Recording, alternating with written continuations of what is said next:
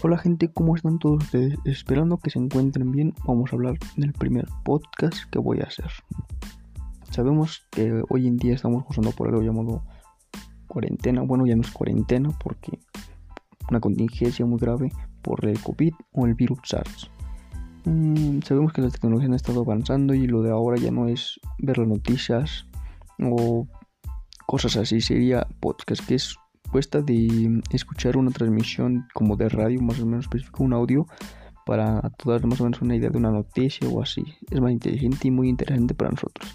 Escuchemos este ahora.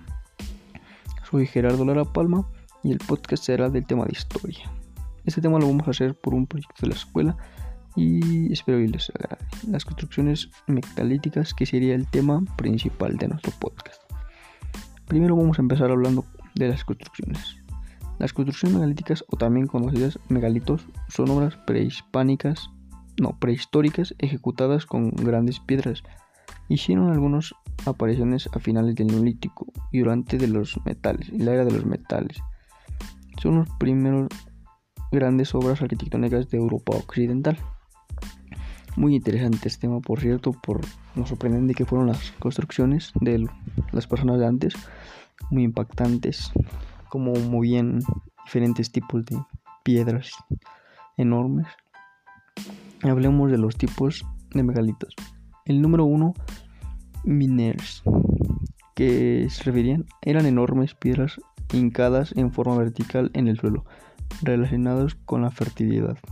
Yo creo que era como para hacer un como algo a un dios de la fertilidad para que diera más fertilidad a sus tierras o hubiera más para poder hacer sus cosechas o siembras muy bien.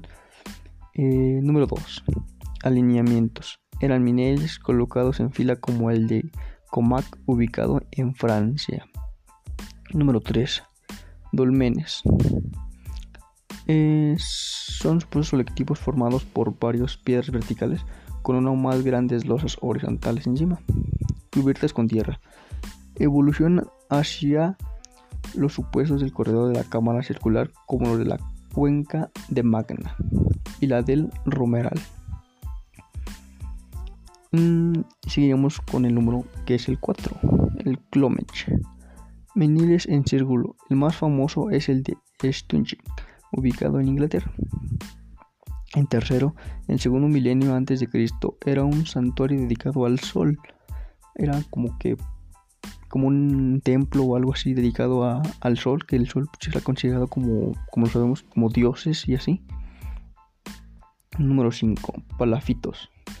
Eran viviendas construidas alrededor del río Neolítico. Sabemos que todo esto tuvo que ver especialmente pues con la arquitectura megalítica, que era la arquitectura antigua que sabemos que eran construir grandes obras, diseñar grandes obras, los llamados según arquitectos, como así lo llamamos ahora, eran muy buenos en su trabajo por las grandes obras que nos dejaron y nos seguirán dejando. Bueno, sorprendente las obras, cómo las hacían, cómo, cómo las hacían, cómo interpretaban todo, veían de otra forma, de otro sentido. Eran muy buenas personas haciendo su trabajo. Muy interesante hablemos de, de las megalíticas. En las islas Baltares, en la edad de bronce, desarrolla la arquitectura megalítica. Hay tres tipos de construcciones. Hablaremos de tres tipos.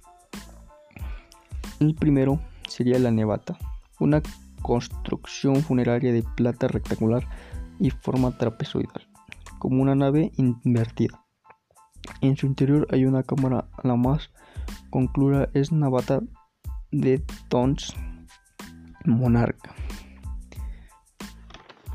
Enseguida hablaremos del número 2. El número 2 fue el Tlayuk. Es una antología terreno circular que tenía una función definitiva. Esta es no muy poco interesante, pero también yo ¿eh?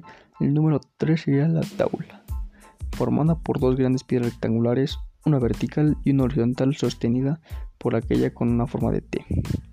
Su función sería religiosa o funeraria, una mesa para sacrificios. Probablemente es conocida como la del poblado de Tolac, del Dac Monarca.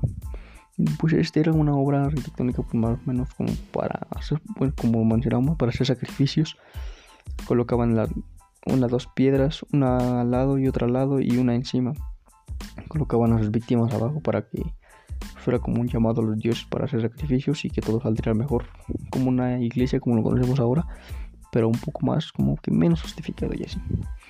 Bueno, estas son construcciones baleáricas que están relacionadas con los, entre otras del Mediterráneo, con los náufragos de Cardeña y templos megalíticos de Marta. Y pues hasta ahora estamos hablando de las construcciones megalíticas que pues fueron muy sorprendentes, como acabamos de mencionar. Y todos nos sorprendemos diariamente con las nuevas construcciones que van descubriendo las aztecas, como por ejemplo como es de que en antigüedad movían pedazos enormes de tierra, terrones o incluso piedras para fabricación de estatuas o construcciones gigantescas. En la actualidad han estado haciendo construcciones gigantescas, pero sabemos que más que nada por la maquinaria y eso y sabemos que en los antiguos no, no había maquinaria. No había maquinaria y había como máquinas simples que eran polea, rueda, todo eso. Y pues se nos hace más difícil creer cómo es que hacían esas construcciones. Pero están, están y, y es lo importante y lo que nos deja cultura. Y sabemos y defendemos que eran muy buenos en su trabajo. La arquitectura antigua, muy buena, por cierto. Bueno, hasta aquí es todo. Eh, espero que hayan escuchado bien ese podcast. Fue el primero que hice. Espero que les haya agradado. Haya sido de su agrado. Y hasta la próxima. Excelente tarde o día en donde sea que se encuentren. Bye.